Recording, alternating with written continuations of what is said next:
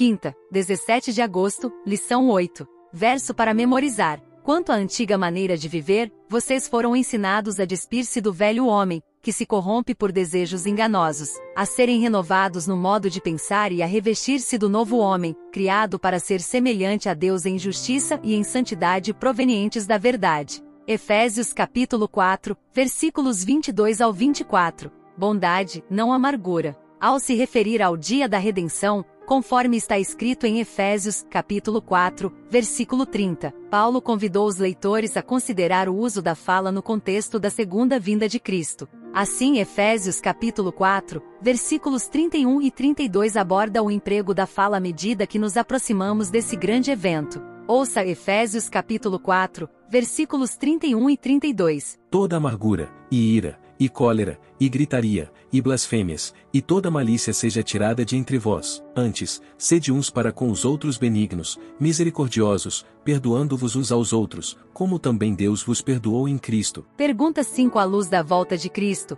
quais atitudes e comportamentos relacionados à fala devem ser descartados e quais devem ser adotados? Na exortação final de Efésios capítulo 4, versículos 17 ao 32, Paulo outra vez apresentou uma ordem negativa, a qual identifica seis vícios que não devem existir entre os cristãos, uma ordem positiva para ser bondosos, compassivos e perdoadores e uma lógica. Os crentes devem perdoar uns aos outros como também Deus, em Cristo, os perdoou. A lista de seis vícios começa e termina com termos gerais, abrangentes, qualquer amargura e qualquer maldade. Entre eles, estão quatro termos adicionais: indignação, ira, gritaria e blasfêmia. O último traduz a palavra blasfemia, que a língua portuguesa tomou emprestada como termo técnico que indica uma fala degradante contra Deus. No entanto, o termo grego identifica a fala que difama Deus ou pessoas como calúnia ou falar mal. Atitudes, amargura, indignação e ira parecem sair do controle e passam a ser falas irritadas, gritaria e blasfêmia. Em essência, Paulo desarma o discurso cristão.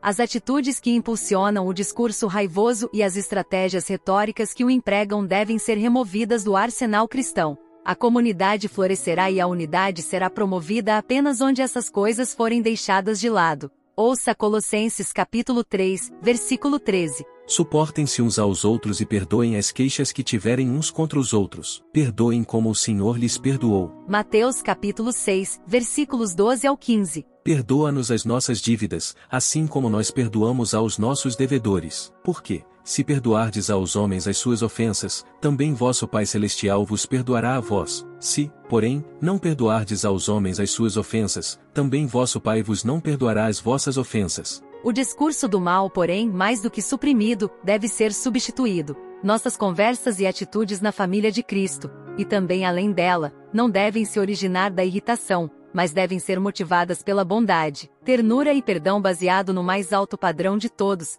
o perdão que Deus estendeu a nós em Cristo. Paulo apresentou o perdão vertical, oferecido por Deus a nós, como modelo do perdão horizontal, que oferecemos uns aos outros. Pense no poder de suas palavras. Como usá-las para edificar e encorajar a fé? O próximo tema da lição será estudo adicional. Reserve um tempinho e ouça. Deus te abençoe. Até lá!